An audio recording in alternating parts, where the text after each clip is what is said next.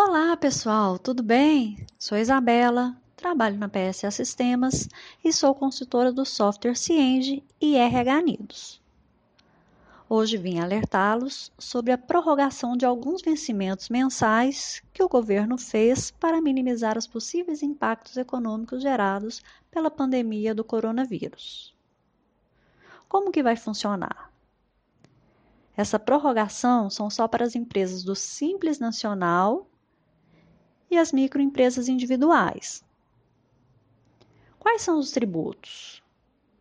Imposto sobre renda de pessoa jurídica IRPJ, Imposto sobre Produtos Industrializados, IPI, Contribuição Social sobre Lucro Líquido, CSLL, Programa de Integração Social, PIS, Contribuição para o Financiamento de Seguridade Social, COFINS e Contribuição Patronal Previdenciária para a Seguridade Social, CPP. Como que vai funcionar essa prorrogação? A apuração de março sempre vence no próximo mês, em abril. O governo prorrogou esse vencimento para outubro.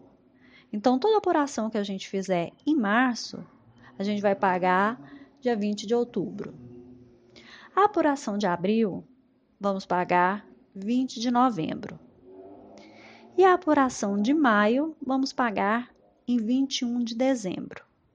Lembrando que essa prorrogação somente para as empresas de âmbito do Simples Nacional e MEI.